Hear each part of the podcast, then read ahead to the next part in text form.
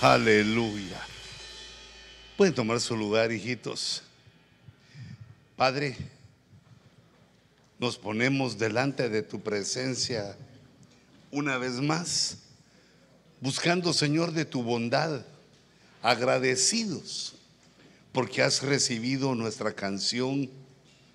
Te dignaste también a ver nuestras ofrendas y a recibirlas. Señor, envíanos tu palabra por tu misericordia. Envíanos, Señor, tu enseñanza que toque nuestros corazones. Envíanos un espíritu de entendimiento, Señor, para captar y capturar tu rema, tu mensaje.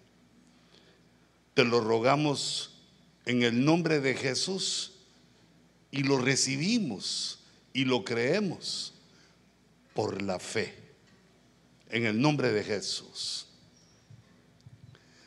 Amén y amén. Démosle una ofrenda de palmas al rey.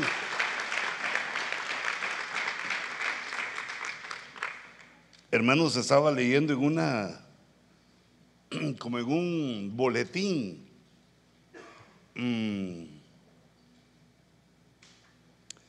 del Banco de la Reserva Federal, que en el tercer trimestre del año 23 eh, ya oficialmente va a quedar reconocida eh, esta situación económica que se llama la recesión. Aunque de hecho ya estamos, o sea, ellos ya están viendo eh, las circunstancias y también en los números, en todo el conteo que llevan los matemáticos, gráficas, estadísticas de toda la economía, no solo de Estados Unidos, sino mundial.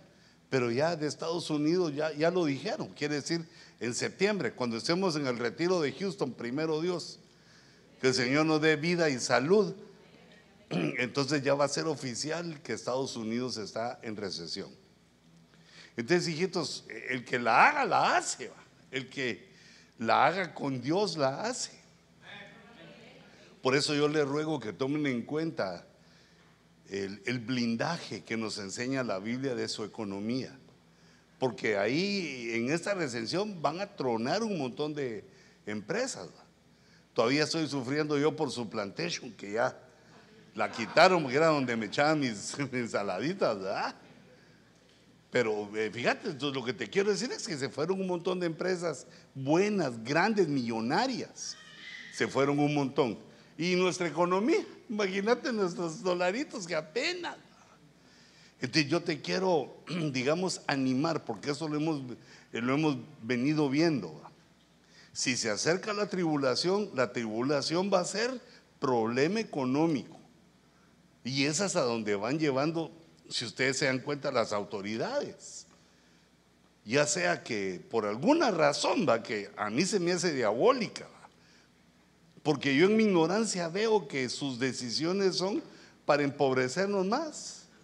Ven que la gente se va de California y no, hace, no hacemos nada. Bueno, nosotros qué podemos hacer? Solo seguir chambeando. Se van las empresas, se va la gente, y, entonces, y la vida sigue, ellos siguen haciendo lo que piensan que hay que hacer, eh, tipo, digamos, como lo vemos, Venezuela, Cuba, cuando se empieza a pensar de esa manera, se va a pique. De, esa era la diferencia entre nuestras, nuestros países y este país cuando venimos. Es la diferencia, pero yo no lo estoy diciendo por política, porque, digamos, eso no me compete. Eh, sin embargo, tengo en mi, mirada las elecciones de, noviembre. Las elecciones de noviembre y mi cumpleaños también, ¿verdad? Porque ya vi que no solo es el día del pastor el que celebran, sino son bandidos, ¿va? celebran el mes del pastor, dice.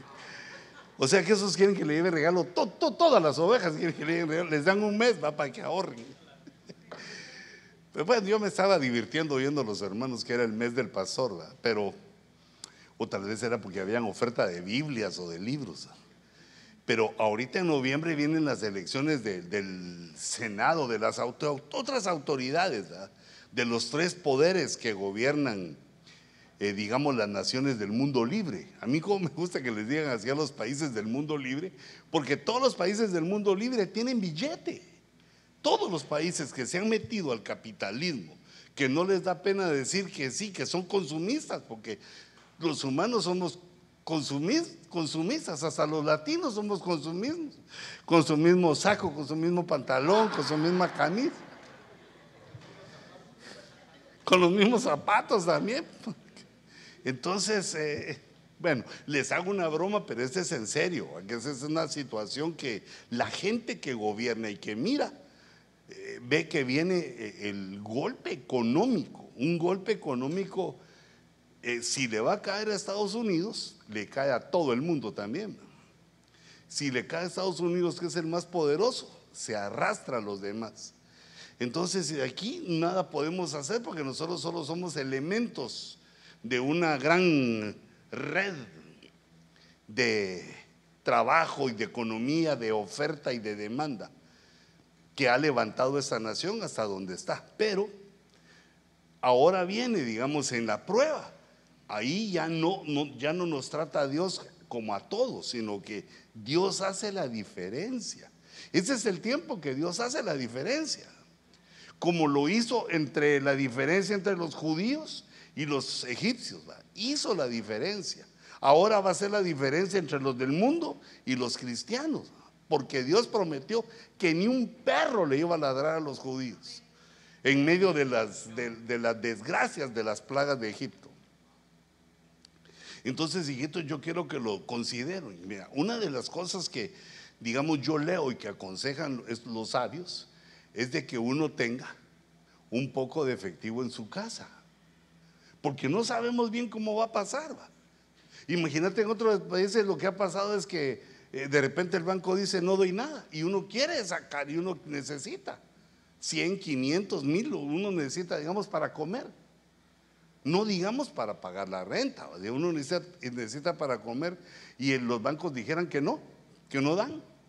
¿Qué hacemos? Ah, solo como cristiano espiritual, ayunar.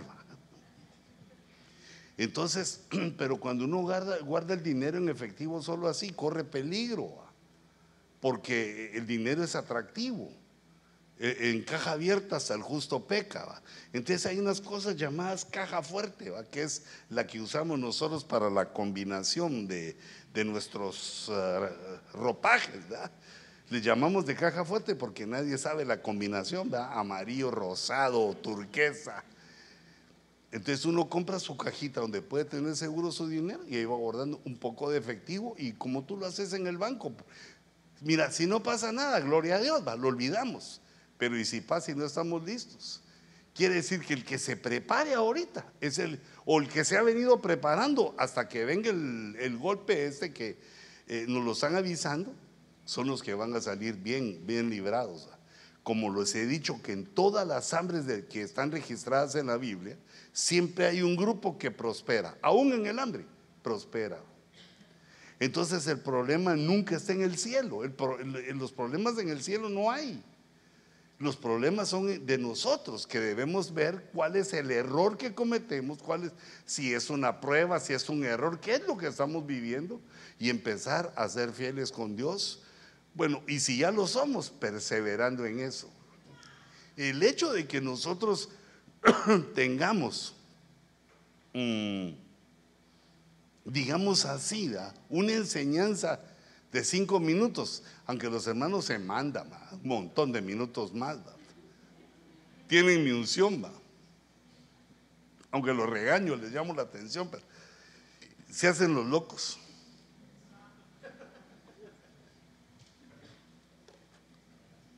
Entonces en esa enseñanza, cada culto, lo que estoy procurando, el deseo es de que todos sepamos por qué se ofrenda, a quién se ofrenda, qué es lo que se ofrenda, cómo se ofrenda, cuál es la disposición.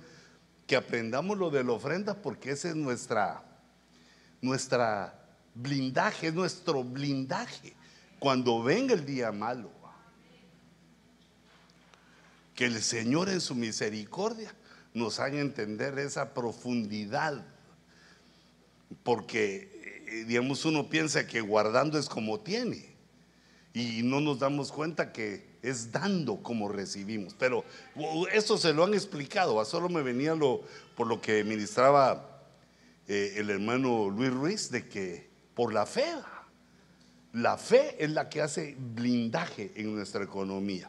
Que Dios bendiga tus finanzas, tus ahorros, tus posesiones. ¿Qué otra cosa que tengas? Todo lo que tengas eh, de bienes, tus carros, todo, todo lo que tengas eh, de bienes. Que el Señor lo bendiga y blinda tu economía porque eso se viene. Entonces, digamos, para ir entendiendo todo esto, eh, es necesario echarle una recordadita de vez en cuando a las dimensiones. Fíjate que no veo aquí mi lapicito. Tal vez está de este lado. ¿Ya me lo bombardearon? No, aquí está. Entonces, mira, la creación de Dios. Eh, ahí dice en los versos que estaba poniendo el hermano Luis Ruiz de la Fe, en el capítulo 11 de la epístola a los Hebreos, dice que por la fe entendemos que el universo fue creado por la palabra de Dios. O sea que no fue un estallido, no, sino que la palabra de Dios creó. Por eso vemos un orden en el universo.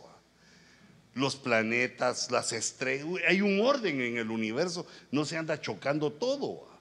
Hay un orden y vemos el orden también en nuestra dimensión. Eh, eh, pero eso, es lo que yo quería decir, que hay una dimensión, digamos, lo voy a poner así, de esta manera. Mira, voy a poner dos, a la que torcida me salió aquella, tres y la cuatro. Entonces mejor voy a quitar esta.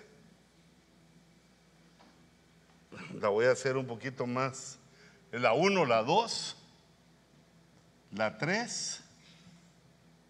Vamos a ver si me sale así. Entonces, digamos la dimensión, dimensiones. Solo que ahora le voy a cambiar dimensiones así como la dimensión desconocida, hermano.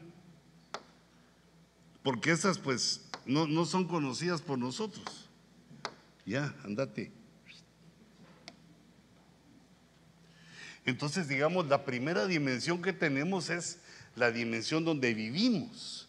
Esta que esa se llama la dimensión material.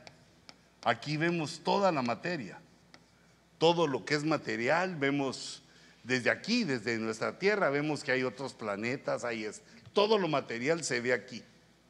Pero hay otra dimensión, que es la dimensión espiritual,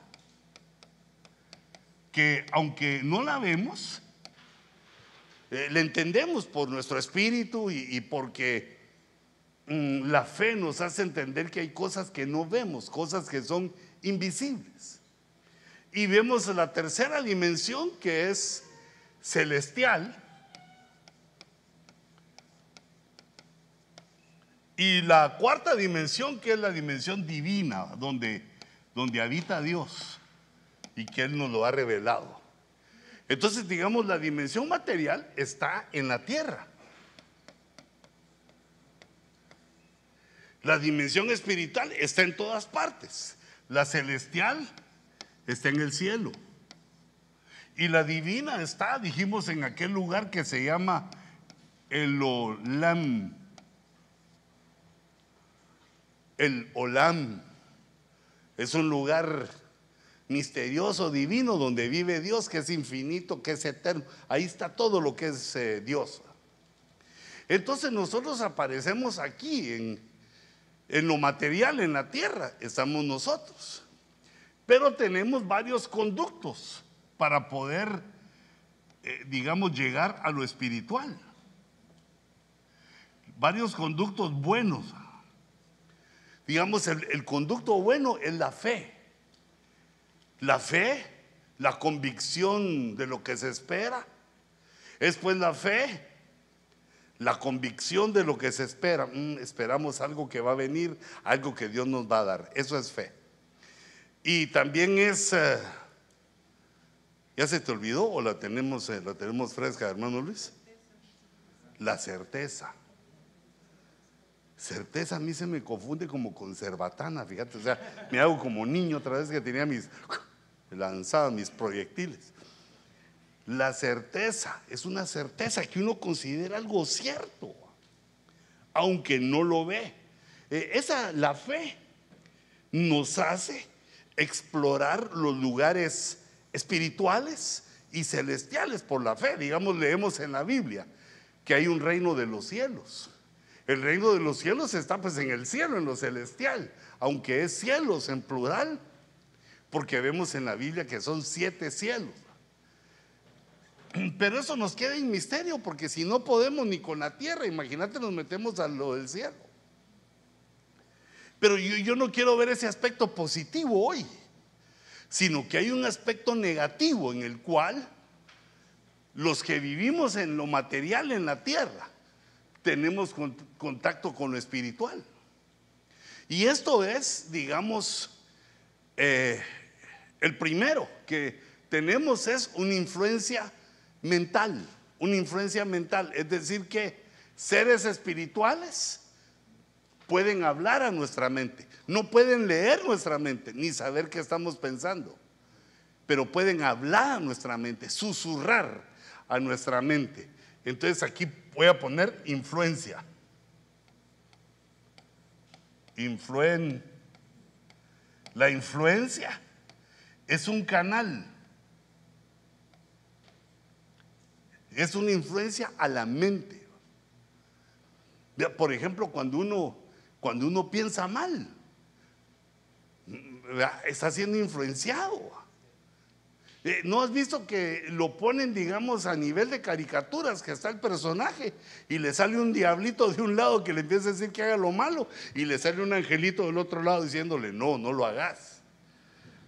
Porque hay una influencia, así como también es la influencia positiva, que eh, el mal está cerca, el pecado nos acecha y también mira en nuestra mente cosas de la palabra pensamientos de Dios, de la palabra, que, y, nuestra conciencia nos habla y nos advierte.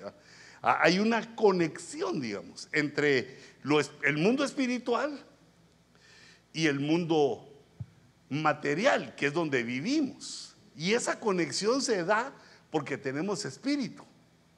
El espíritu humano nos permite esa conexión. Y entonces se pueden abrir puertas haciendo lo malo. Se pueden abrir puertas para que lo espiritual nos influencie de otra manera. Nos puede influenciar de una manera química. Pueden tener también derecho a movilizarnos la química y entonces a hacer, digamos, que tengamos cosas. Por ejemplo, digamos, por ejemplo, Esaú no ha cazado nada todo el día, tiene un hambre. Y entonces llega con su hermano. Y Jacob le ofrece un negocio en el cual él perdía mucho. Él perdía su primogenitura, su herencia, su heredad, que aún ahora y en aquel tiempo era más obvio, era tan deseable, era algo que nadie daría. Ya lo podemos ver en la viña de Nabot, que el rey le pide la viña y él no le quiere dar su heredad porque, porque era de él, era su casa donde había vivido su tatarabuelo, su abuelo, su bisabuelo. No quería dar. Sin embargo, no aguantó el hambre. Pero ¿cómo que no aguantó el hambre? Si era solo de un, aguantar un ratito más y echarle azuquita al café, algo, sacar los conflicts, algo, algo que hubiera en ese tiempo. ¿Cómo no iba a haber comida en la casa de su mamá y de su papá? Algo químico le pasó que no aguantó el hambre y... Eh, pero yo te lo digo, no, no solo para ver el caso de Saúl, sino que para que sepamos que cuando se acerva algo, cuando crece algo mucho, en nosotros y está mal y vamos a perder, es porque podemos estar siendo influenciados desde el punto de vista químico. Que nuestro cuerpo necesita algo como que ya no, como que se muere, pero no es cierto. Así pasa también con las pasiones sexuales, que se pierde el control. Pero reprendemos en el nombre de Jesús que Dios nos dé dominio propio. y hay otras. O sea, puede llegar, esa es la influencia mental, la influencia química, pero puede llegar a una posesión. Los seres que habitan en lo espiritual pueden pasar acá porque aquí estamos nosotros. Se hace una conexión con nosotros y pasan. Eh, de la misma manera como vemos que el ángel Gabriel eh, pasa a la parte material y tiene eh, un coloquio con María, le muestra a María cosas, le, le informa cómo va a ser la venida de Jesús, todas las cosas que María guardaba en su corazón. Pero no solo María, también llegó con Daniel y le explicó las profecías que Dios le estaba revelando. Es decir, el paso de lo espiritual, de los seres espirituales porque el mundo espiritual es invisible. No se ve. Y aquí, digamos, hasta, hasta ahorita, en lo que podemos ir entendiendo, vemos que la frontera entre lo espiritual y lo material es el mundo cuántico. Eso que son, es más pequeño que los átomos, donde ya se disipa la materia, ya no hay materia, como que se está pasando al mundo espiritual. Y por eso es que las leyes de la cuántica son diferentes a las leyes del mundo material. Son unas leyes bien marcianas, que unos, unos experimentos que hacen que no pasa lo mismo que pasa en el mundo material. Es como una frontera. Si, no es que Dios tiene otras cosas más pequeñas todavía que los átomos de lo cuántico. Pero entonces fíjate, viene Dios y nos explica que en ese mundo espiritual hay unos seres llamados demonios que han estado desde que el hombre está sobre la tierra desde que el hombre está caído. Y por eso vemos, digamos, eh, si me pasas aquí al Power, que aparecen, digamos, este tipo de, de seres. Digamos que los aztecas, los mayas, los antiguos que vivieron en América, tenían o conocieron un dios que lo pintaron como la serpiente emplumada le llamaron Quetzalcoatl. ¿De dónde se inventaron eso? También vemos que las personas que vivieron hace unos 500 o 600 años ponían en los edificios unas cosas llamadas gárgolas, unas estatuas monstruosas que ellos decían que eran demonios. Ahí traje algunas eh, gráficas para que las veamos, porque quiere decir que para el hombre no son extraños esos seres. Pero digamos, la ciencia los quiere poner como que son eh, producto de nuestros miedos, como que no existen, sino que en nuestra mente los provoca, es producto de nuestros miedos, somos seres temerosos. Entonces como que es un mundo de fantasía y existe la fantasía y la imaginación. Pero la Biblia nos dice que esto es cierto. La Biblia nos habla de ellos. Ni un amén, hermano, pero ahí, ahí, ahí los va leyendo uno, de los que aparecen los demonios.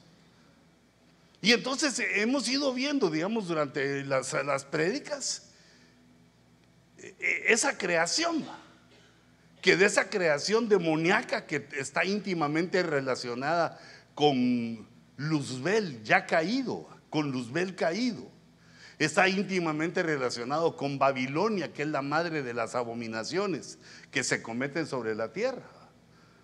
Y durante esos milenios o millones de años que han sucedido desde que hay criaturas sobre la tierra, han estado este tipo de seres.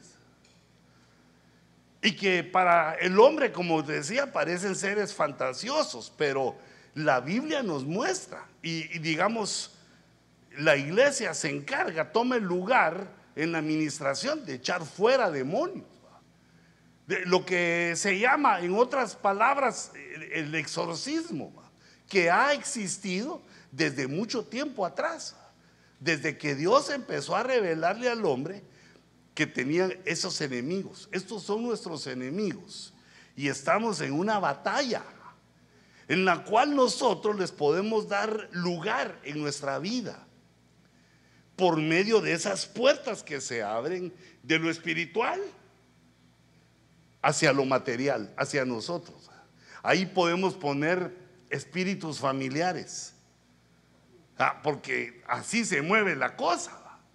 Pactos que se hicieron con la familia, espíritus familiares y una serie de situaciones con nuestras familias. Eh, digamos, la puerta ahí es la fe, pero la fe en el sentido de que eh, se considera a los muertos, digamos, por demasiado tiempo. Eh, tienen las fotos de los de nuestros antepasados que ya fallecieron y como que se les rinde un culto mm, familiar. Y eso le va dando autoridad a, a este tipo de seres para que penetren el mundo material en nuestras familias. Eso de la muerte es un poco delicado. Pero es importante saberlo, porque de ahí vemos también que vienen eh, posesiones diabólicas. No, no, esas no son diabólicas, demoníacas. Pero el asunto, el punto principal que yo quiero aclarar es que lo que nos dice que esto existe es la Biblia. Así como lo hemos venido viendo, por ejemplo que las estrellas es una creación eh, pensante, que es una creación de, seres vivos, también la Biblia nos lo informa. Aunque nosotros lo que logramos ver con el telescopio es que son eh, astros de luz. Pero en lo espiritual, ahí está el misterio, mira, en lo espiritual. Entonces, si vemos la línea del tiempo, salieron lucecitas, mira, hablando de las estrellas. Digamos, ¿cómo nos dice la Biblia? Pero, pero fíjate, si la Biblia nos dice que estos son nuestros enemigos y que existen, entonces debemos de conocerlos para enfrentarnos a ellos. Porque ¿qué hace uno con su enemigo? Lo conoce. Si uno no conoce a su enemigo, le gana. Tenemos que conocer, conocer su origen, su naturaleza, cuáles son sus estrategias y también qué armas tenemos a nuestro favor para ganarles, porque eh, la Biblia dice que es mayor el que está con nosotros que el que está con ellos. Entonces ahí ya tenemos un arma, que eh, es mayor el Señor Jesucristo y que es mayor Dios. Dios está con nosotros, entonces eso nos hace poderlos derrotar la fe.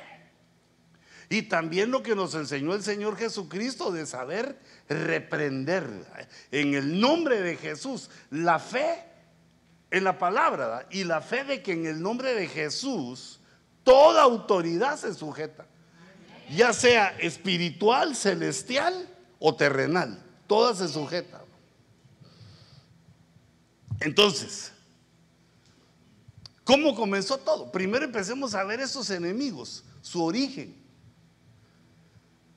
Darle una repasadita porque lo hemos platicado, ¿ah? pero nosotros podemos ver que el principio, como Dios nos informa el principio, en Génesis 1.1 es que Él hizo una creación. Digamos, en ese momento que pusimos ese palito, esa rayita vertical, en ese momento estamos diciendo, aquí comenzó el, cronómetro de Dios. Ahí comenzó Dios a tomar el tiempo cuando era el principio. Principio quiere decir, empezó a tomar en cuenta el tiempo Dios e hizo la creación celestial primero, porque hizo los cielos. Hizo la creación celestial, luego la espiritual y luego hizo la tierra, hizo lo material. Eh, unas versiones dicen que hizo los mundos.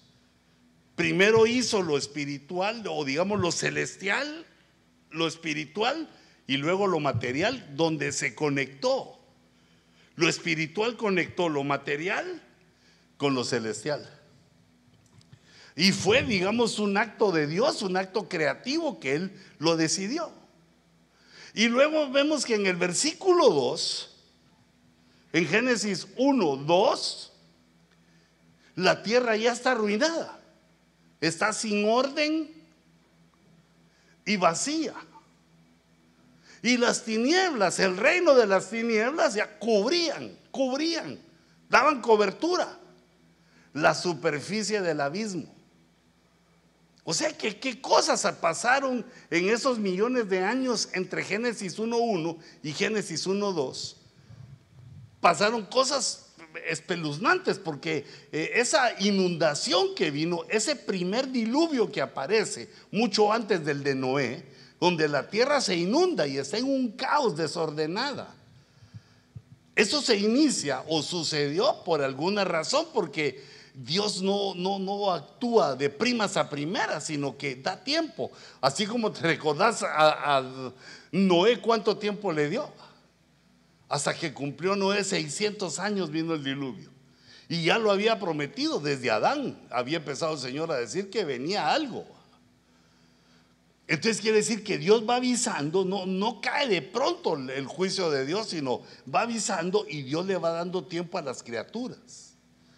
Quiere decir que si en Génesis 1.2 la tierra, lo material, estaba desordenada, es porque había tenido un orden. Si estaba vacía, es porque había estado llena. Porque el verso 2 está diciendo la consecuencia de algo. Que lo que Dios creó, perfecto y todo bueno, se había arruinado, se desordenó. Eh, la palabra que utilizan algunas versiones es caos, que la, Biblia, que, la Biblia no, que la tierra estaba en caos. Y, caos también es una potestad, el caos es una potestad, es decir, que fue una rebelión que nosotros entendemos que entre el 1.1 y el 1.2 sucedió la rebelión de Babilonia. Babilonia, esa potestad femenina. Siempre te recuerdo, ¿va? no es mujer, ¿va? es para que no veas mal a las mujeres así con ojitos chinitos, ¿va? te pareces a Babilonia. Es que hay muchos hermanitos que son así bárbaros. ¿va? Solo miran que una hermanita es eh, inteligente y, hace cosas bonitas, ya dicen, este es Jezabel. Este es como Jezabel. Hijitas, perdonen, perdonen si hay alguno así, pero le estamos enseñando para ser ecuánimes e inteligentes en el sentido de que la mujer también tiene una gran capacidad y, la debe exponer a los pies del Señor y servirlo con ella. No hacerse las tontas para que no hablen de ella, sino que el que no le guste, pues que murmure. Pero en este punto no, no es una mujer. Las mujeres todavía faltaba millones de años para que aparecieran. Sino que esta fue una potestad femenina que nosotros sabemos, que la conocemos ¿verdad? como eh, la reina del cielo, la maldad, la iniquidad, la amarga, no, la muerte. O sea, varios, con varios nombres se conoce eh, esa digámosle así, potestad femenina que en ese entonces se levantó. Y cuando vemos en la escritura, vemos entonces que en algún momento de que fue creada la tierra, cuando Dios creó la tierra, había una cultura, había una civilización. Dios había hecho la civilización de los demonios. Ahí cabe. Los demonios estaban digamos, cubiertos. Su cobertura era Luzbel. Ah, un querubín de doble unción, un ser perfecto eras en todos sus caminos. Pero uno puede ser perfecto, pero es que no solo es ser perfecto, sino que es perseverar en lo que uno es. No solo allá fui un ratito, ahí se acabó. Huele a taco, hermano. O solo es por aquí. No. Nos están lanzando los aromas de una vez, ¿verdad? ¿Con qué razón ya quiero terminar yo? Entonces, fíjate, eh, dice la epístola a los hebreos que cuando Dios estaba decidiendo cómo nos iba a dejar a nosotros bajo qué cobertura, dice que no lo hizo con ángeles, porque ya había habido una, había habido, sí, eso lo he, hubo un desastre angélico en ese tiempo, que no sabemos exactamente cuándo fue, pero sí hace millones de años. Y entonces ahí lo que sucedió fue que Babilonia, la muerte, enamoró a Luzbel y lo hizo caer. Y como toda esa cultura estaba bajo la cobertura angélica, Dios le había dado esa, e, ese privilegio al querubín de doble unción y otros ángeles. A una raza de ángeles, de ángeles angélica que eran los que ministraban, ayudaban a los demonios. Pero cuando cayó Babilonia y contrató al diablo, que después se vuelve diablo Luzbel, entonces la cobertura de aquellos, la cobertura de los demonios, al caer, esa unción se derramó sobre la cabeza de las autoridades demoníacas y se vino abajo la raza también.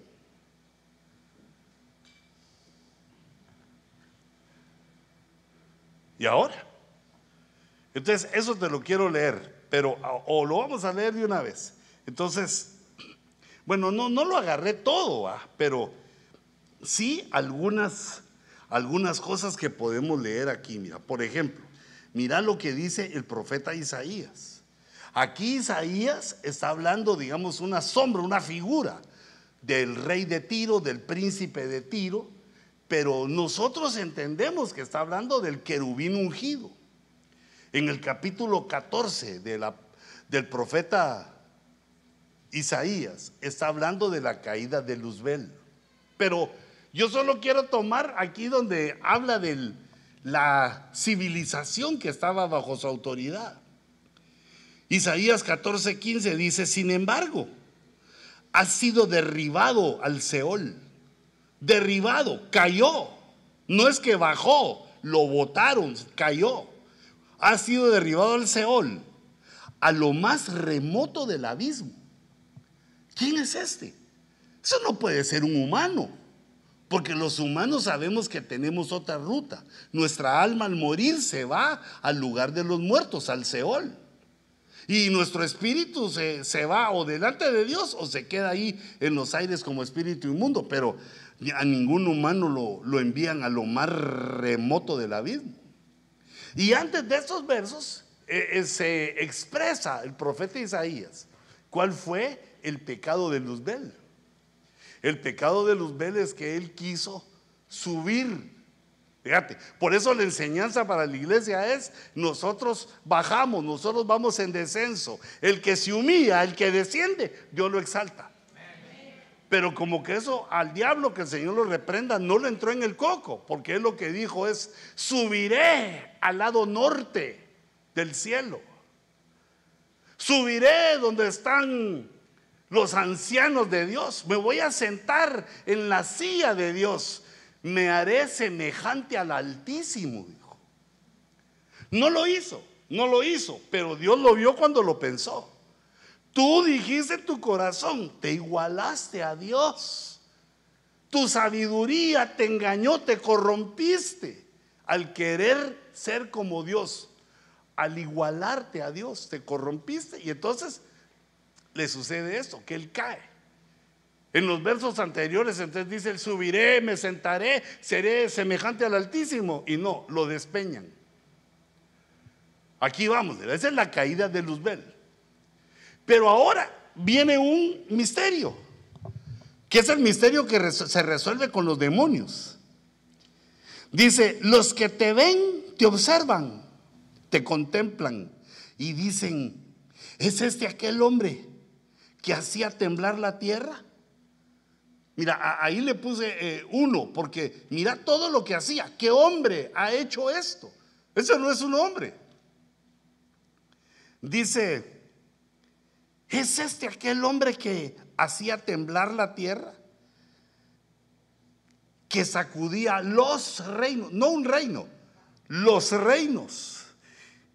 Y entonces la palabra que se utiliza aquí en, hombre es una palabra que es ish.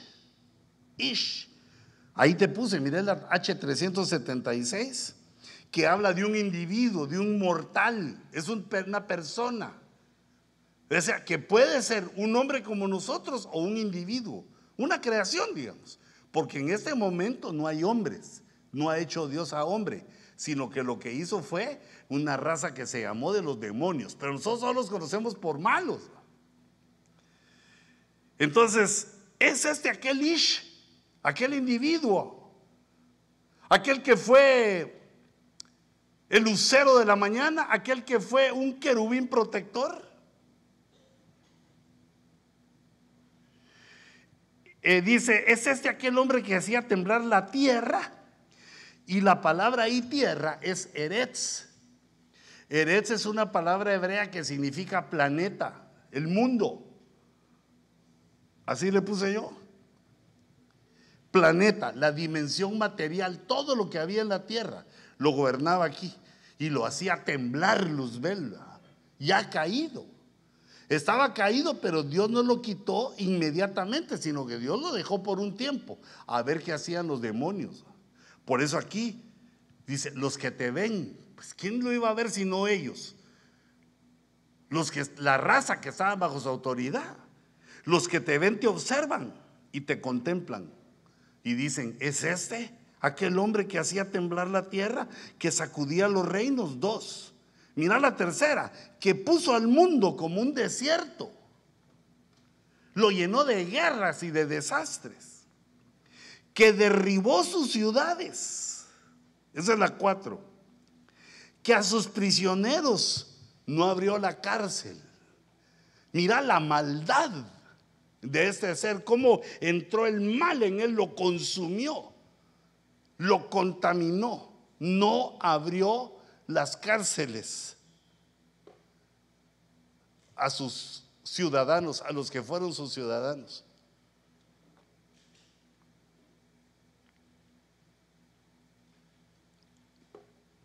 Esto no se lo podemos achacar a ningún hombre.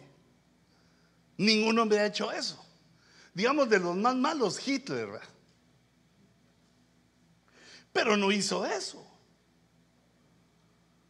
quería conseguir la bomba atómica, pero no sé, no lo permitió el Señor. Pero sí permitió que, los Estados Unidos la tuvieran y, que lanzaran dos. Y con dos el mundo se quedó tranquilo, disuadido. Los japoneses se rindieron. Los japoneses no se rinden nunca. Primero se hacen el harakiri, se matan ellos, se suicidan. Pero el bombazo atómico así los hizo rendirse, pedir permiso y perdón también. Porque después de lo atómico no queda nada. Yo me imagino ahí cuando dice que todo quedó como un desierto. Estas criaturas empezaron a pelear entre ellos.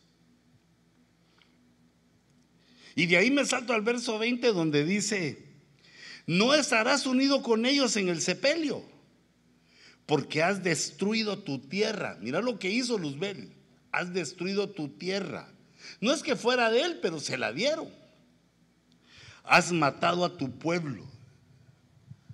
Trajo la muerte, digamos, a la civilización que Dios le había dado y también la muerte espiritual, porque muchos se perdieron de esa civilización. Entonces, estos versos nos llevan aquí a la a la que estábamos viendo ahorita,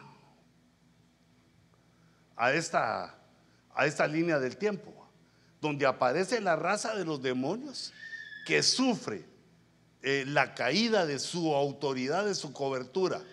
Ven y entonces cae con él. Porque recuérdense que la unción viene de la cabeza. La unción viene de la cabeza y baja por las barbas hasta, hasta las vestiduras, a los pies, toda la vestidura. Eh, eso quiere decir que el que es cabeza es el que está trayendo la unción. Si la cabeza falla, eso se ministra para todos los que están ahí. Mira qué tremendo. Por eso es que al caer Luzbel, la unción que se derramaba sobre él se contaminó y le empezó así a llover. Así les empezó a ser ministrada a los demonios y cayó su civilización. Fue destruida. Muchos se salvaron y muchos no. Pero luego vemos que pasa el tiempo, porque mira, y pongo otra rayita en la línea del tiempo. Pasa el tiempo y Dios hace. En el sexto día de la reconstrucción, en el sexto milenio, aparece el varón y hembra, que estos sí ya son humanos. Estos sí ya se les llama Adán, porque Dios los hizo a su imagen y semejanza. Y estos Dios los pone en la tierra. Les entrega todo el planeta, así como lo tuvieron los demonios. Les entrega todo el planeta a estos y pues viven un montón de siglos, milenios. Y también para mientras, en el día 7, Dios crea a Adán. Solo que Adán no lo pone con ellos en la tierra, sino que lo pone en el paraíso. Hijito, ¿me podrías poner el ventilador, porfis? O llamar a una ambulancia. No, no, no, tampoco, exagerado. ¿eh?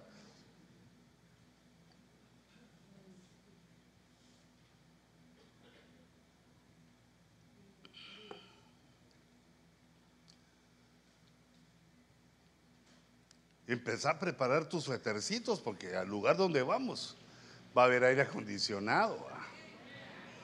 Disfruta ahorita las sudadas aquí porque allá en el otro lado. Puro aquel pingüino que se llama Chili Willy. Vamos a estar allá con nuestra gorrita todos.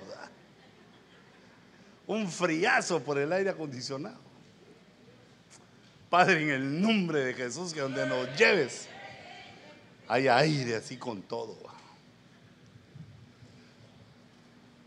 Entonces, fíjate, mirad la diferencia que yo te he pedido que examines, digamos, en el capítulo 1 de Génesis, cómo es que Dios le entrega al varón y hembra.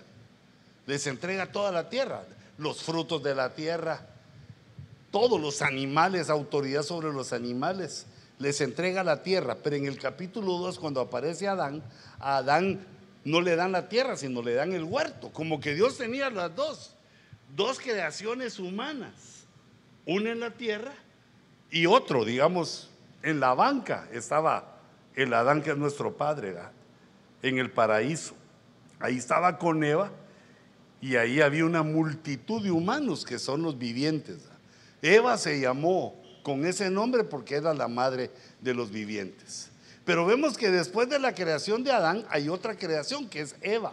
No fue creado y creada igual Eva sino que la sacaron de la costilla de Adán. Entonces se toma como otra creación, por eso le puse otro color. Pero nosotros estamos viendo hoy las creaciones preadámicas, así se llama el tema, lo preadámico. Porque esto fue lo que Dios hizo antes de Adán. Y, y, oí alguna vez a una persona, un hombre muy influyente en la escritura, que dijo, equivocadamente dijo. ¿Y eso de qué nos sirve a nosotros? De muchísimo, porque los seres preadámicos aparecen como nuestros enemigos espirituales en la Biblia. Si no los conocemos, nos ganan. Y por eso es que te das cuenta que un montón de hermanos todo le echan la culpa al diablo. Si les pasa algo que no creí, que no querían ellos, fue el diablo. Si se enoja la mujer, el diablo te está agarrando. Si lo sacan del trabajo, el diablo me fregó. No, hombre, hermano. Bueno, pero debemos entender esto, porque el diablo no puede hacer tanto porque solo puede estar en un lugar a la vez. Tiene un ejército. Tiene un ejército de una cultura, de una civilización, de una raza que pobló la tierra hace millones de años y cayó. Y entonces nosotros conocemos a los demonios. Eh, las razas preadámicas son la raza de demonios y la raza de varón y hembra. La raza de demonios son pues los que en la Biblia dice que son demonios. Y de la raza preadámica vienen los espíritus inmundos. De los preadámicos vienen los espíritus humanos, los espíritus esos de ese Adán que no es el mismo Adán de nosotros. Ese sí es el primer Adán. El primer Adán es el varón. Pero de ese Adán no, no salimos nosotros, sino nosotros salimos del Adán del paraíso. Pero fíjate cuál es el punto aquí. Mira cuál es lo tremendo. Que cuando los varón y hembra cayeron, los que se perdieron, sus espíritus no pudieron regresar delante de Dios. Porque dice Eclesiastés que el espíritu cuando uno muere regresa a Dios, porque Dios nos dio ese espíritu. Entonces los espíritus regresan a Dios, pero si no tienen la sangre de Cristo, si la fe no ha manchado sus espíritus con la sangre de Cristo. No, pero manchado no sino ha pintado, ha ministrado el espíritu con la sangre, no pueden entrar porque no son salvos. No hay otra forma de ser salvo, ni habrá, si no es por medio de Cristo, en la manera que se ha presentado a las distintas eh, creaciones. Entonces se manifestó, pero siempre es por la fe. Creer en el Cordero nos tocó a nosotros. Y luego creer que Jesús es Dios. Así nos tocó a nosotros. Pero a ellos les tocó de alguna manera, pero unos creyeron y otros no. Los que creyeron sus espíritus se presentaron delante de Dios y entraron a la salvación que Dios les proveyó. Y luego los que no tenían la, la fe para salvarse, no pudieron entrar, se regresaron y quedaron en el ambiente espiritual. Porque no se pudieron quedar en lo celestial, se quedaron en el ambiente espiritual. Como demonios unos y como espíritus inmundos los otros. Por eso es que no, no son iguales, son dos razas diferentes. Y ahora nosotros que somos los terceros, pues, que alcanzamos a ver en la escritura, puede ser que hayan muchos más, pero esto es lo que alcanzamos a ver en la escritura. Y entonces la tercera creación es la, nuestra. Esa ya no es preadámica, sino nosotros somos los Adanes. Somos los Adanes a los cuales se nos reveló el postrer Adán, que es Cristo. Entonces, yo ponía aquí ese mi cuadrito, fíjate. Pues. Entonces, ¿qué, ¿qué, es lo que tenemos que hacer en esta batalla? Primero entender las dimensiones material, espiritual y celestial. Por lo menos esas. Para ver, hermano, que se abren puertas, que si nosotros abrimos puertas, los demonios se vienen contra nosotros. Mira qué importante es eso. las puertas se abren no solo en la mente, sino también con nuestros actos. Mira, fíjate por ejemplo, digamos, digamos que un hermano se empieza a poner celoso con su esposa. Pero yo no digo que no hay que ser celoso, porque también la chava, la chava, no, la chava no, la esposa es linda, ¿va? Y puede ser que otro ingrato, va, te la mire y le diga, Entonces, hay un, hay un límite para los celos. Pero si uno continúa en los celos y en los celos y ya los celos se vuelven, digamos, eh, torpes, estúpidos, ya lo está celando donde no es. Ya no puede hablar con nadie porque se pone celoso. Ya ni puede servir en la iglesia porque se pone celoso. ¿Y quién es ese hermano que te estaba? Ah, ya. Si nosotros seguimos con ese pensamiento, abrimos una puerta para que los celos se conviertan en un espíritu inmundo, no, no, en un demonio. ¿Ah? En un demonio encontró la puerta para fastidiarte, para tomar, para tomar algo de ti. Y entonces, al tener algo de nosotros, empieza a avanzar porque lo que él quiere es poseer. Porque como tuvo cuerpo. Y ahora no tiene cuerpo. Y quiere cuerpo, porque sin el cuerpo no se puede sentir todas las delicias de lo material. Porque con el cuerpo vemos esos paisajes tan lindos que hay. Porque con el cuerpo están los ojos. Con el cuerpo le sentís ese sabor a los tacos, a vos. Hasta que te pica la lengüita, pero todo lo sentís rico. ¿ah? Entonces ellos no pueden, no pueden tener ningún placer de ese tipo porque no tienen cuerpo, el espíritu. No puede agarrar la comida, no saben lo que es una manzana. Pues ya se resolvió millones de años sin saber eso. Entonces nos buscan. Y por eso vemos que en la Biblia se narran posesiones diabólicas. Eh, entonces, mira, digamos que una persona, como ya agarré a ese hermanito, que uno de los que no vino hoy, va, para que no aleguen, ninguno de los que está aquí, va. No, no, que no sea de Venecia. No, mejor una persona. Imagínate que de repente ve algo ahí, le gusta y lo agarra. Se lo robó. Pero como vale poco, no es nada. Y, empieza y le gustó, porque como no le costó, ya tiene algo más que no le costó, y entonces eh, encuentra otra cosa y la agarra. Como dicen los hermanos de Monterrey, por si no te vuelvo a ver, se empieza a agarrar y empieza a agarrar y empieza, entonces eso se le vuelve una ley en sus miembros. Ya lo que mira se lo mete a la bolsa. Se vuelve primero una ley en los miembros. Pero si él continúa con eso, se le puede volver un demonio de ladrón. Que él le va a decir, no, ¿para qué te asaltemos un banco? Te suben el nivel y en el peligro de que te cachen y termines. No, no, pero ese es hermano que te dije. Lo que te quiero decir es que se abre la puerta y si el demonio, ya dice que hay que ponerse el setencito, hijita, ¿verdad?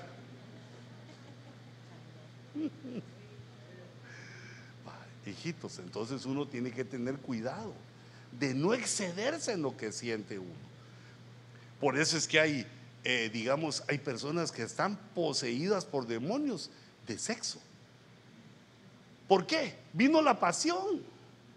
La tentación como a todos, pero cayó una vez, cayó otra vez, cayó otra vez, cayó, fue cayendo y cayendo hasta que le fue abriendo la puerta al adversario y lo agarró con un, y ahora no puede parar. No sabe parar, no puede parar, no, no, no, no tiene la fuerza, perdió la fuerza. Sabe que va a perder a su esposa, sabe que va a perder a sus hijos, chía llora, pero ya no puede hacer nada, lo agarraron. Y entonces, digamos, un, psiquiatra, una persona que no cree en esto, te da la, te, dice su teoría, no, es que mire, te, te dice, es que es débil, pero nosotros sabemos por la Biblia que esto ocurre. La Biblia nos abre este panorama que nos enseña que son enemigos contra los que luchamos. Y uno cree, o las personas creen, que es Él. O que es ella. No, es que ella perdió la cabeza, ya está pensando. No, cuando alguien piensa diferente es que ya lo están atarantando los demonios.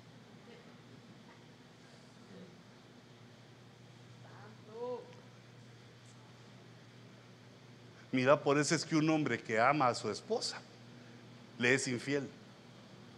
Y la ama y le es infiel. Por eso es que un hombre que nunca piensa ni se imagina, fue educado de otra manera, nunca va a estar en la cárcel, lo agarran robando. Porque ya fue, ya se comprometió, ya no solo es que quiero agarrar algo, sino que hay un demonio. Y, digamos, los objetivos de los demonios es destruirnos, destruir a la raza. Porque, eh, fíjate, recordate que ellos estaban, la tierra era de ellos, fue de ellos. Pero fueron aniquilados por lo que vimos. Entonces ahora se nos dio a nosotros. Nosotros somos los jefes de aquí, de la tierra. Entonces quieren destruirnos, quieren que nos alejemos de Cristo, quieren que nos tomen porque que nos destruyan, ser destruidos. ¿Cómo empieza a hacer esa conexión el enemigo? Porque abrimos puertas. Imagínate, digamos, dice Dios, amados los unos a los otros y nosotros y no, ah, no, sí, yo a todos, pero aquel, aquella hermanita que me dijo aquello, esa sí no la puedo perdonar. Señor, respire, no puedo perdonar. Si insistís en no perdonar, eso puede llegar a ser un demonio, se te puede meter un demonio de aborrecer a los hermanos. Así como Caín, imagínate, ¿qué tenía Caín que mató a Abel? ¿Qué tenía Caín que le contestó mal a Dios? Si se había perdido el temor de Dios. Si de haber estado endemoniado Caín, Judas y todos esos. Entonces es un peligro. Por eso nosotros tenemos que ver las dimensiones y conocer a nuestro enemigo. Digamos, ahorita en lo que llevamos, vimos cómo es el origen de nuestro enemigo. Porque necesitamos saber su naturaleza, sus cualidades. Porque son más poderosos que nosotros. Son más poderosos que nosotros. ¿Por qué? Eh, según vimos ahí en, el cuadrito que hicimos, ellos se mueven en el mundo espiritual. No tienen cuerpo ni alma, sino solo espíritu. Entonces, eh, eh, en el mundo espiritual son más poderosos que nosotros. eso lo podemos ver en los endemoniados. Fíjate, por ejemplo, María Magdalena fue liberada de siete demonios. Imagínate, tenía su equipo de voleibol ahí adentro.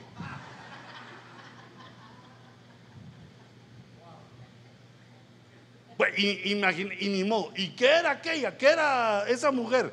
Era mentirosa, eh, estaba en pecado sexual, pues, le iba mal en todo. Aunque era una mujer influyente y poderosa, tenía sus dolaritos, pero, pero mal portada. Y todos decían, no, la, ramera, la vasito de agua.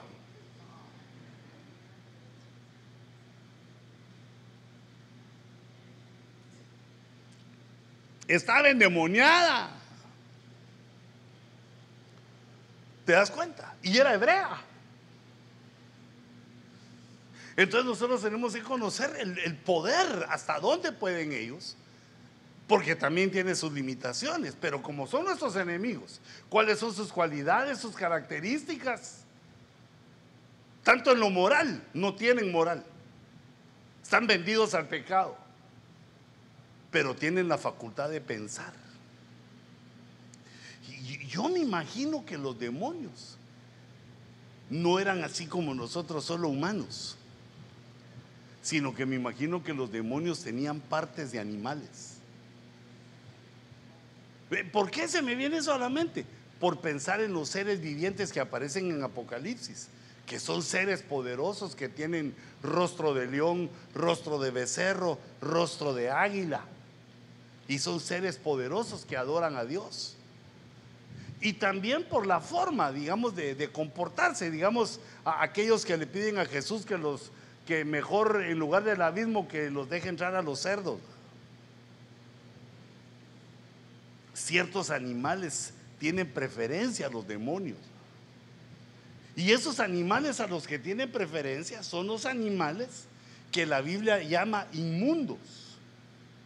Que Dios le dijo, le enseñó a los hebreos que habían animales inmundos. Bueno, a nosotros también, porque está en la Biblia, que habían animales inmundos y animales limpios. ¿Y qué hizo sucios a los, animales inmundos? ¿Qué fue lo que los contaminó? seguramente fue la creación de animales que Dios le hizo a estos, o a los espíritus, o al, varón y hembra. Cuando Dios creó a esa civilización, también les dio animales. ¿O cuáles serían los animales que Dios le creó a los demonios? Tal vez fueron los dinosaurios, tal vez eran como Pedro Picapiedra y Pablo Mármol, que viajaban en dinosaurios.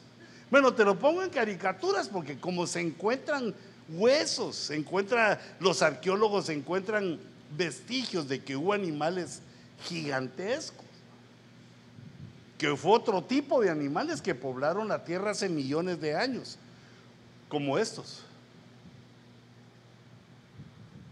Tienen la facultad de pensar. No tienen la facultad de saber qué pensamos, pero sí nos pueden hablar. Mira, eso es así como, eh, digamos, algunos lo conocen como telepatía, ¿va? que se puede hablar de mente a mente. E, eso los humanos no lo hemos logrado. Pero tal vez esto sí, porque nos pueden decir cosas a la mente. Como aquel hermanito que te he contado. Que miraba una de las hermanas así, eh, lejos, que estaba ya lejos de él. Pero él cuando se volteaba, miraba que la hermana le hacía así. ¿Cómo se llama eso? Se llama caída de ojos, se llama así. Y entonces aquel se emocionó. Cada vez que se volteaba ya. Qué pegue el que traigo, dijo.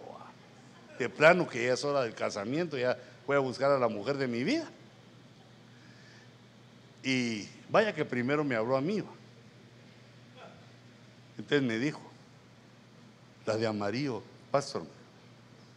Dije, pero ¿qué de amarillo? Si vienen un montón de amarillo. Pero ese día de amarillo, hoy no, hermano. Y entonces cuando yo vi quién era, le dije, vos, pero ¿y por qué crees que ella viera cómo me hace pastor? Mire, cada vez que yo me volteo y la miro así. Y yo le tuve que decir, no vos, tiene un tic en el ojo vos. Todo el que la mira, ella le hace así con el ojito porque tenía un tic.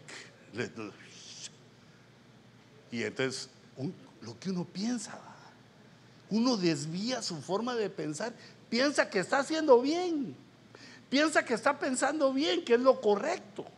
Por eso nos dice la Biblia, hay caminos que al hombre le parecen perfectos, pero su fin es mortal. Así como le hubiera pasado a este hermanito, que hubiera llegado y le hubieran dicho negativo cambio y fuera.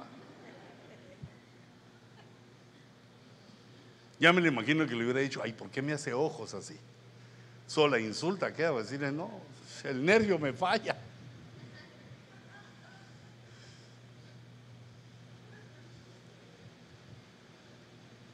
A veces nuestros pensamientos son influidos por ellos.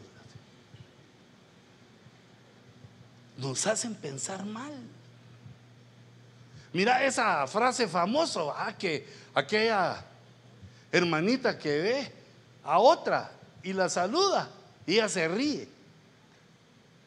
Y ella piensa, ahí viene una, una voz que le dice, se está riendo de ti.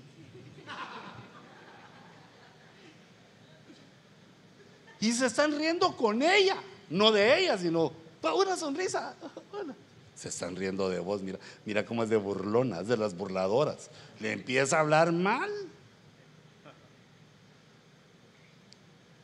E, entonces para eso Dios nos da su palabra, para que por medio de la palabra de, discernamos esto. Ya me tardé mucho, ni un verso he leído yo. Mejor me voy a aportar aquí, rápido, porque aquí es conocer al enemigo, conocer su naturaleza. Y yo puse aquí sus estrategias. ¿Cómo es que él funciona?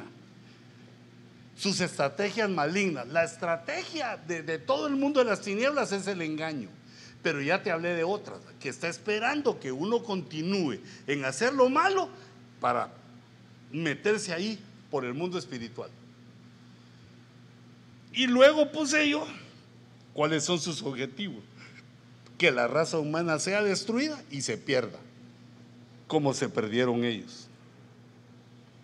Y entonces el, el siguiente punto es, ¿cuáles son nuestras armas de defensa? Que esa nos la dio Cristo, porque al final de los tiempos el ataque de los demonios se vuelve mayor. Entonces Cristo nos trajo la fe y también nos enseñó a reprender. Eso te quiero enseñar yo. Que seas poderoso en eso, por el Evangelio. No, no por mí, No, no por el hermano Luis, no, que el apóstol No, no, no me eches tantas flores pues me puedo volver creído, ni tampoco ebenecer, sino es, es el poder del Evangelio que está en tu mente, está en tu vida, está en tu mano para actuar.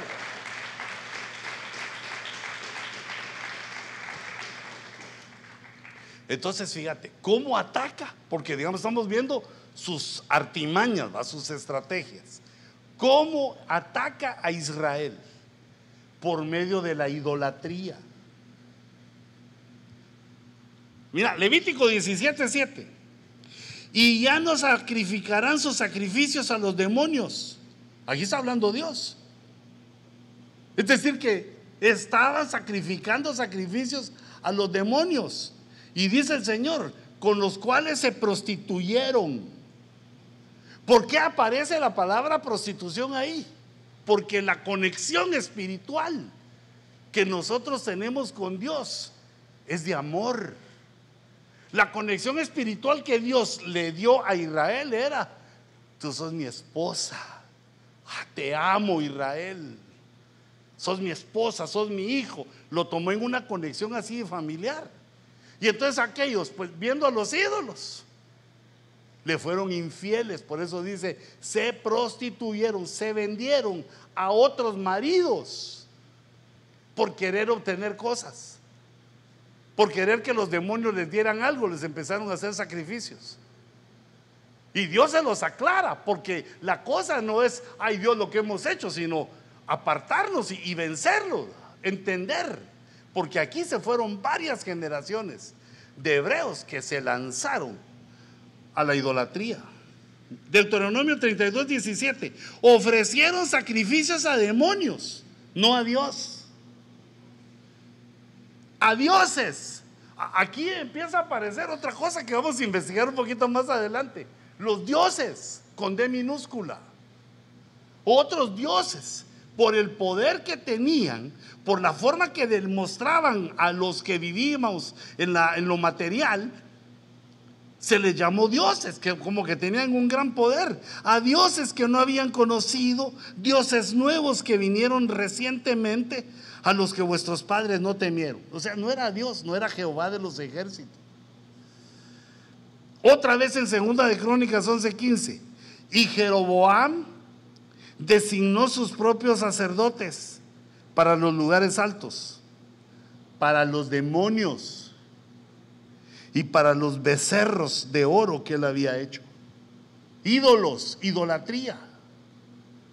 Los demonios vienen con la idolatría, como engañaron a Israel fue con la idolatría. Y como dicen algunas personas, va, es que es el ídolo, no lo adoramos, pero ahí al verlo nuestra fe mejora. Mira qué engañadota, ¿va? Nuestra fe es más fuerte, más poderosa, porque vemos ahí, lo vemos, eh, vemos eh, eh, el muñeco, el mono, vemos una representación. Pero no dice la Biblia que nosotros debemos de conocer a Dios por la fe, de creer a Dios por la fe. Es pues la fe. ¿Qué es la, qué es la fe?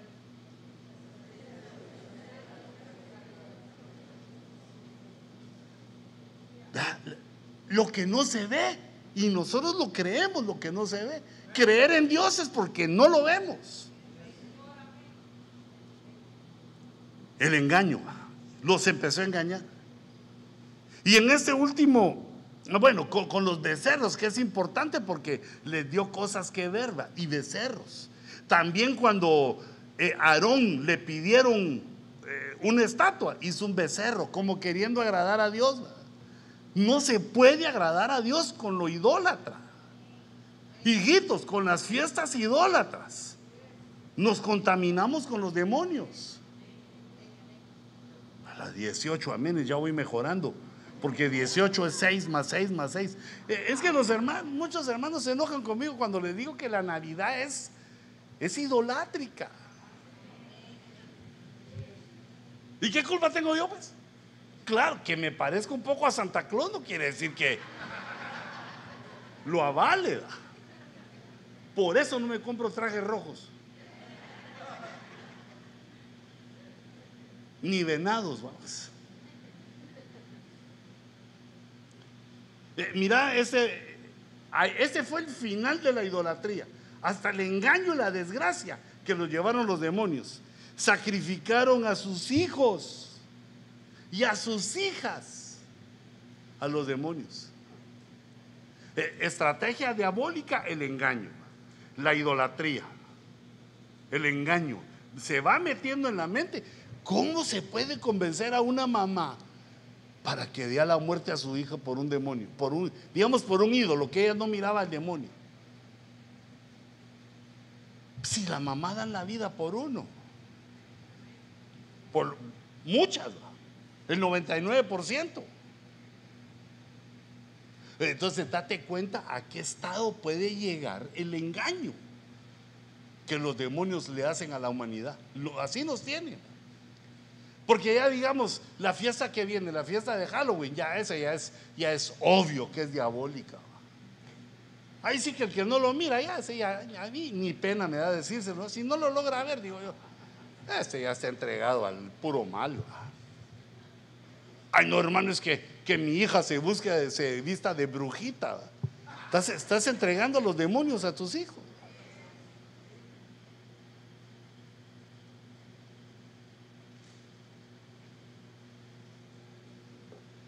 así como el licor, las drogas.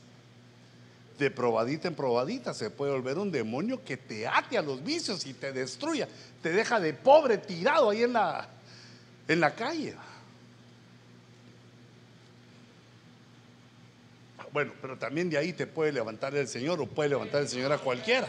Pero nosotros debemos estar ya en otro nivel. Démosle una ofrenda de palmas al Señor fuerte porque Eh, entonces, fíjate esas, esos puntos que nos demuestran cómo la influenciaron a Israel hasta que Dios los, los destruyó como pueblo. De una manera lo lograron. Si no hubiera sido por la misericordia de Dios, Israel desaparece. Ahora mira a la iglesia. El apóstol Santiago lo que dice. El apóstol Santiago le está hablando a los hermanos y le dice, ¿tú crees que Dios es uno? Yo que todos los hermanos dijeron amén. Y entonces mira lo que agrega. Haces bien. También los demonios creen y tiemblan. O sea que la fe para los demonios ahorita ya es fuera de tiempo.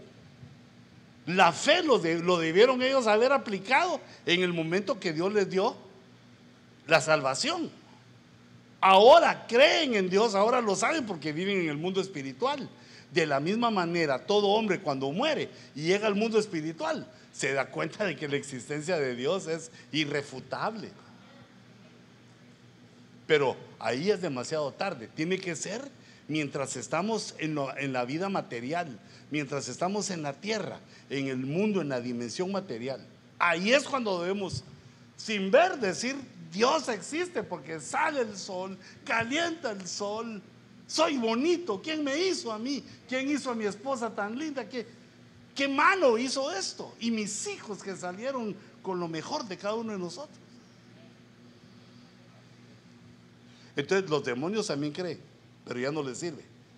La fe llega a ser, después del periodo de tiempo, que Dios dice, hoy si oyes hoy su voz, hay un hoy que no es un día, sino que es un periodo de tiempo que Dios está dando.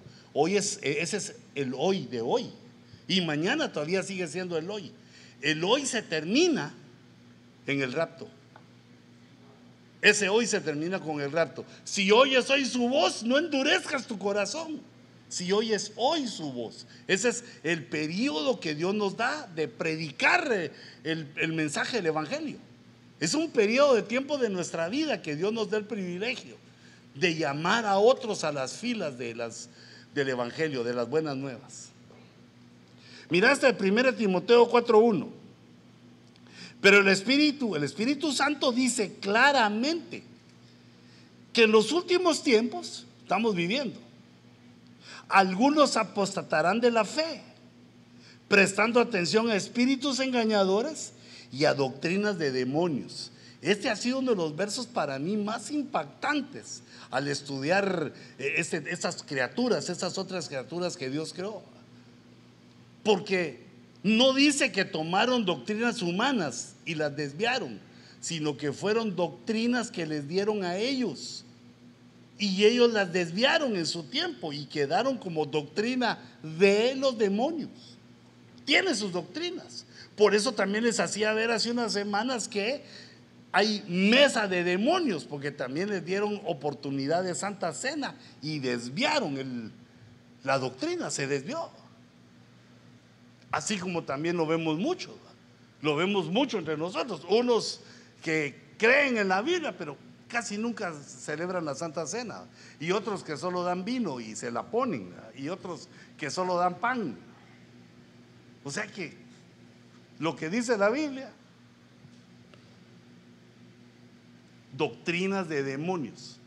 Son engaños utilizando la palabra de Dios. Pero son engaños que con los que ellos cayeron y ahora nos los pasan. Nos los quieren meter a nosotros. Mira este 1 Corintios 10, 20. No, dice, sino que digo que lo que los gentiles sacrifican, lo sacrifican a los demonios y no a Dios. Así como le hicieron a los, a los judíos digamos, tal vez uno no está bien enterado de, esas profundidades, pero digamos allá eh, en mi tierra, en Guatemala, porque, y también conozco otras, pero no, no, no quiero ofenderla, sino que, eh, digamos, tienen santos. Ah, tienen santos y les llevan guaro. Guaro es una palabra hebrea que quiere decir licor, ¿va? Fíjate, y ahí está el ídolo, ahí está el muñeco. Le ponen un puro. O sea que fuma el demonio. Pero el muñeco, ese es el muñeco. Pero atrás del muñeco hay demonios. Viendo que la gente que los adora, que les sacrifica,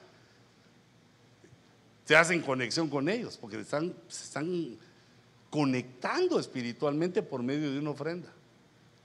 Y además de otras, de comidas, que pues, yo les llamaba la atención eh, en la última Santa Cena las comidas, ¿va? Porque la doctrina no es que uno deje de comer, ¿va? Sino que no coma las comidas entregadas a los ídolos. Las comidas que se dan en las fiestas idolátricas contaminan, nos conectan. Hay una conexión espiritual con los demonios que nosotros no debemos de tener. Nosotros somos de Cristo. Imagínate, hijita, ¿cómo se sentiría tu marido si te ve que te vas a cenar con otro hombre? Aunque le digas, no, mi hijo me invitó. Ah, eso no nos satisface. ¿va? Vos no me has dado de comer y ese me invitó. Te hubieras aguantado el hambre por amor a Mickey Mouse. ¿Ah? No, no la aguanta uno, ni Dios. Porque Dios es nuestro marido, es el marido de la iglesia. Y uno se va con otro. Mira cómo lo toma Dios. Uno se prostituye. Y nosotros no queremos eso para nuestra vida, hijitos. Dios nos rescató de ahí. Pero como Dios sabe que el hambre no se quita, no se quita. O sea que se quita es una señora delgada.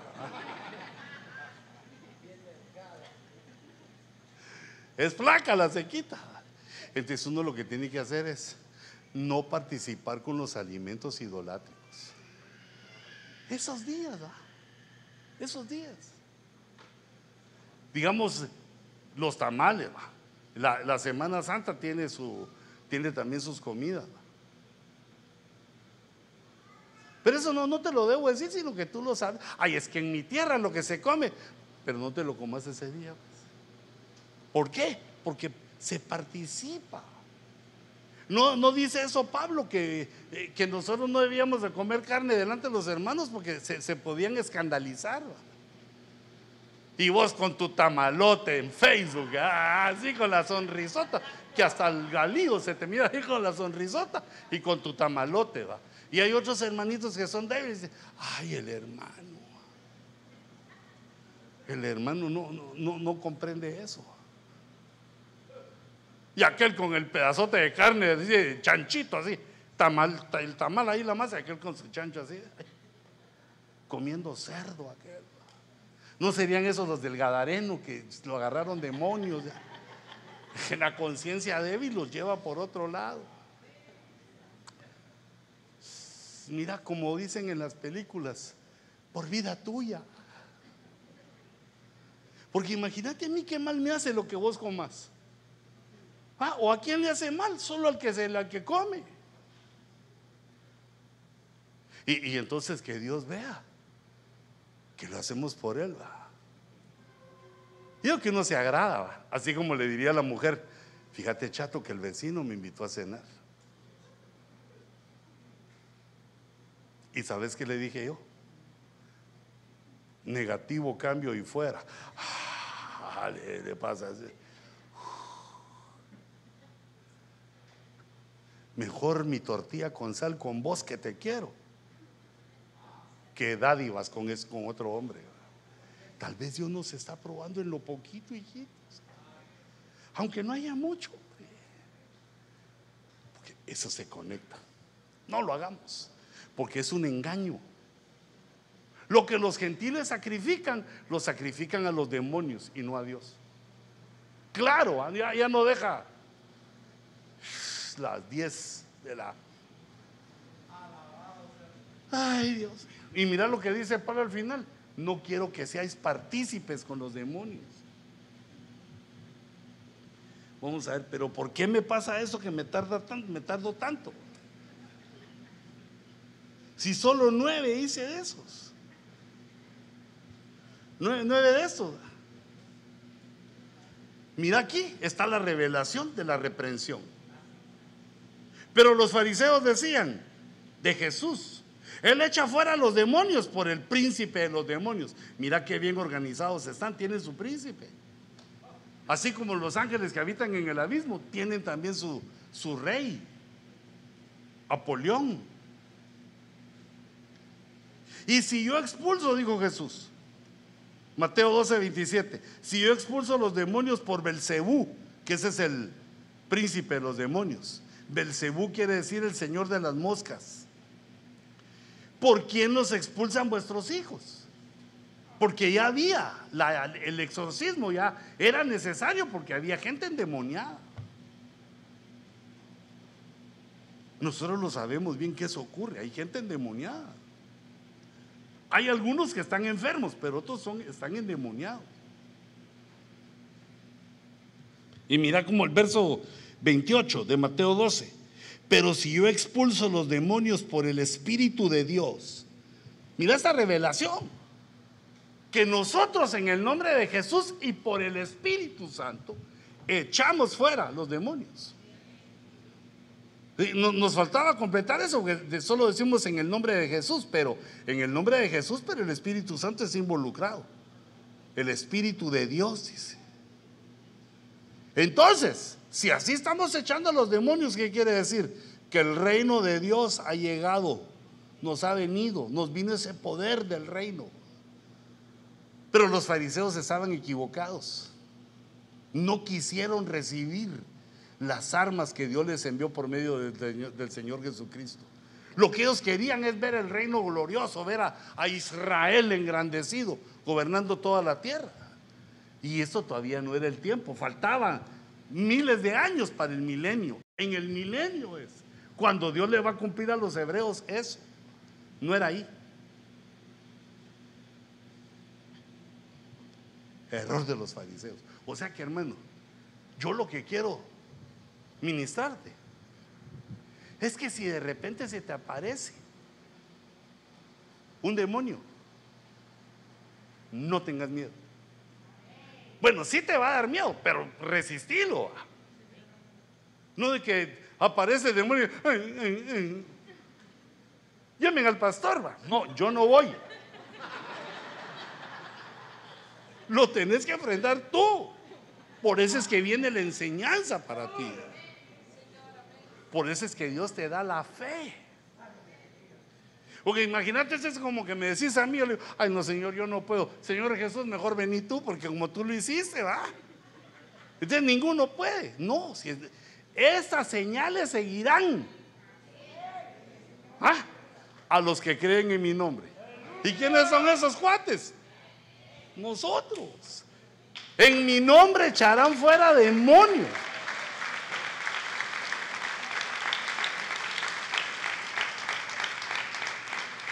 Bueno, si necesitas ayuda, sí llamada, pero el que tiene que enfrentar sos tú. Sé fuerte. Recordate que el Señor está con nosotros. Él, él, no se va. No se adormece el que nos guarda. No le da sueño, no le da hambre. No tose. No tiene problemas para irse. Está siempre con nosotros. Y entonces lo que Él quiere es que peleemos la batalla. Cuando llegues a tu casa, ahí está todo oscuro. Cuando llegues y abrís, y peor si no le has echado aceite a la puerta y suena ahí.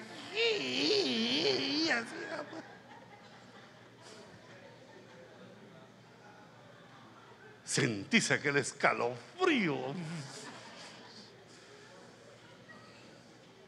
Toma autoridad en el nombre de Jesús. Señor, tú estás conmigo. Yo voy entrando, Señor. En tu nombre, Señor. Bueno, tené cuidado si es ladrón, porque es diferente si es demonio a ladrón. El ladrón sí te va a dar un guamazo que te va a mandar al hospital. Los demonios son espirituales, no pueden palparte, solo pueden asustarte. Uy, soy feo. Ay. Eh, pero eso, eso, mira, eso nos va haciendo fuertes. Nos va haciendo fuertes para que uno no se deje asustar por cualquier cosa. Fíjate que todos nuestros antepasados, por lo menos allá, yo conocía que los abuelitos le tenían miedo, digamos, a la llorona, al cadejo. Tenían un montón así de, de monitos, ¿va? De que no que sale en la noche, le hace trenzas a los caballos. A las mujeres que son así diabólicas también les hace, amanecen trenzadas la señora. Y hasta uno decía, mm, mm, mm". Y yo decía, pero bueno, después yo como cristiano decía, pero ¿y no que en el nombre de Jesús? Pues? Pero como ahí la religión ya había diluido eso, ya había diluido que es que la cosa es como dice la escritura. Ah, es como dice la Biblia que hay que hacerlo para que Dios nos respalde. Y nosotros empezamos a enfrentarnos a enemigos más poderosos y más poderosos. No, le tengan miedo.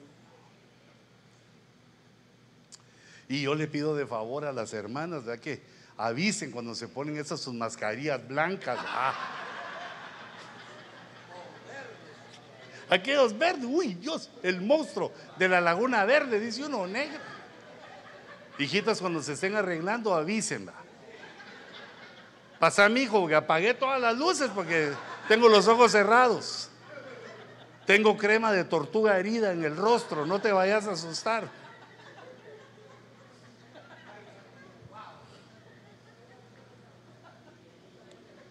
Son nuestros adversarios. Entonces tomemos autoridad. E, e, eso es lo que dice. Aquí está, mira, dice, entonces Jesús les preguntó, ¿cómo te llamas? Y él le dijo, legión, legión. Habla de algo militar, tienen estructura militar, se sujetan entre sí, se obedecen, tienen rangos. Si no, no funciona, ninguna milicia funciona. Y entonces, hermanos, para que nosotros tengamos autoridad, debemos reconocer la autoridad de otros. Ahí sí que hay que echar fuera la envidia, va. O el celo, va. ¿Y porque aquí hay hermanas más que yo? Si yo tengo esto, esto. Sí, pero aquella la nombraron y no a ti, hijita. Entonces, cuando eso pasa, ahí se prueba la humildad. Uno tiene que decir, lo nombraron. Porque si uno no reconoce las, la, la, autoridad, están mejor los demonios que nosotros. Porque el Señor dijo que si no hay esa autoridad, se destruye el sistema. Por eso ellos tienen príncipe y tienen varios, varios rangos militares. Y por eso tenía este, este sujeto, tenía una legión. Legión son como tres mil gentes. Tenía una legión de demonios. El demonio azul, el demonio rojo. No, ese es el demonio, aquellos demonios que ponen así. E, entonces, fíjate hasta dónde puede llegar la desgracia de un hombre. ese era el que estaba desnudo entre los cementerios. Andaba desnudo en los cementerios, ya, ya, de un loco de una vez. Porque lo que hacen los demonios es toman la mente, mas vosotros tenéis la mente de Cristo en su palabra. La fe que Dios nos ha dado, la autoridad, las autoridades de la iglesia. Hijitos, respetémoslas, hombre, por favor. Yo te, te, te, agradezco que me respetes a mí, gracias, pero no solo a mí, a todo el que tenga una autoridad. Hermana, yo soy el que tengo la autoridad aquí de vender las aguas puras. ¿Esa qué autoridad es? Pues es la, la autoridad de vender el agua. Lo malo sería que cobrara más de lo que es. Cualquier autoridad que se te da, el que, el que se le da autoridad de cuidar carros. Yo sé por qué no me deja parquear aquí. ¿Qué se cree? No ve, no ve quién soy yo. Oveja predilecta del apóstol. Ah, no, yo soy oveja predilecta de la hermana Cuti. Te felicito, pero obedece. Porque si no, después llegas con tus hijos, hijita, después llegas con tus hijos, hagan tal cosa. Te tiran a Lucas, porque si tú no te sujetas, tampoco se sujetan a ti. Bueno, también hay que aplicar, hay que aplicar ahí la estrategia de la cachetada, ¿va? Pero cuando son así de una edad moderada, ya cuando son grandes, ya les das una y te devuelven dos. La autoridad. Te digo las armas que Dios nos da. Por cuanto estoy bajo autoridad en el nombre de Jesús. Estás bajo autoridad. Sí, eh, tengo autoridad, el anciano que me cubre, hay un diácono sobre mí, el anciano, ahí está el hermano Luis Ponce, está el hermano Sergio, Señor Jesucristo, no tengo nada de cobertura. estoy completo en la cobertura, tengo todas las sombras. ¿Y entonces quién te puede hacer daño así? Aunque se aparezca el diablo ahí en traje de baño. Porque siempre hay uno mayor sobre nosotros. Es que aquí puse a esos y puse a María Magdalena, que a, esa quiero que le examinemos más despacito, porque wow, siete demonios. A ese la legión sí de una vez.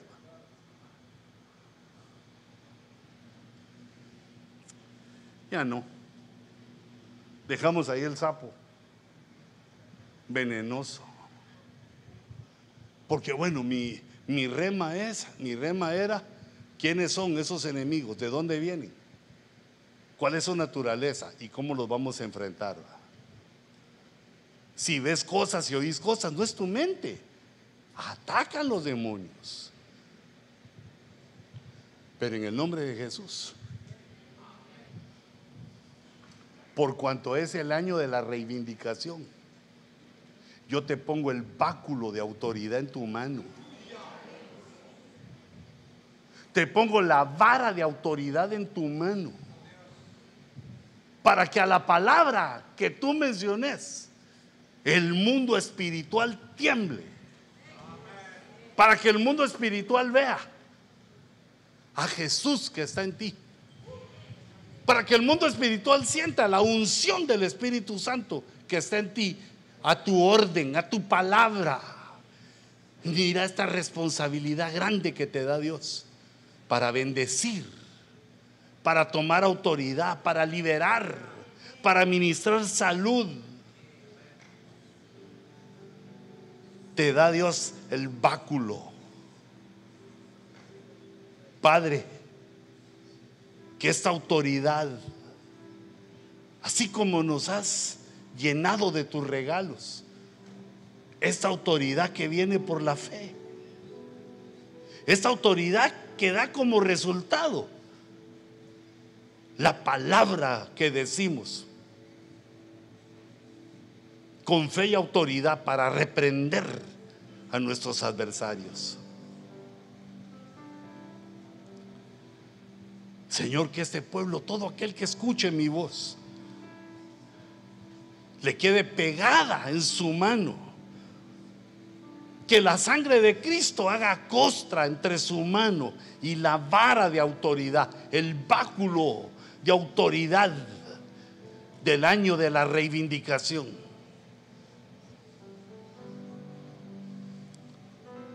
Señor, conforme a tu palabra, que se sujeten esos seres espirituales. Nosotros tomamos esa autoridad por tu palabra. Hacemos fe como dice la escritura. Te obedecemos, Señor, conforme a tu palabra. Y yo le ministro, Señor, a tu pueblo la valentía. Que todo espíritu de cobardía huya de nosotros.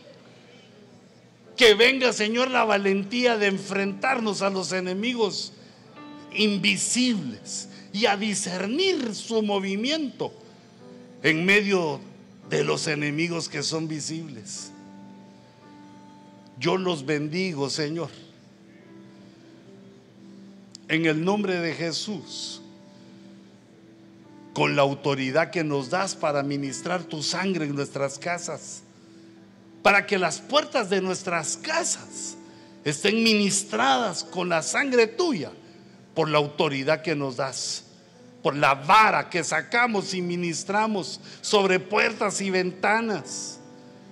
Tomamos autoridad para que no haya demonios que acechen a los nuestros. Así lo creemos, Señor, por tu palabra. Y así tomamos esta autoridad. En el nombre de Jesús. Recíbelo, hijito. Hermanita, recíbelo. El Señor está contigo. El Señor ve que le das la espalda a la idolatría. El Señor ve que procuras agradarlo no participando en lo que a Él no le agrada. Dios lo ve y le sacas una sonrisa. Ah, mi siervita, me cree. Este varón me cree. A pesar de sus debilidades, a pesar de ser tan debiluchos, me creen. Y por lo tanto, dice el Señor, los respaldo y los bendigo. Los hago victoriosos ante los ojos míos y ante los ojos del hombre. Aleluya. Lo recibimos, Señor. Y tomamos la autoridad. Preparando, Señor, el camino para nuestra nueva casa, para el hogar que nos tienes preparado, guardado. En el nombre de Jesús.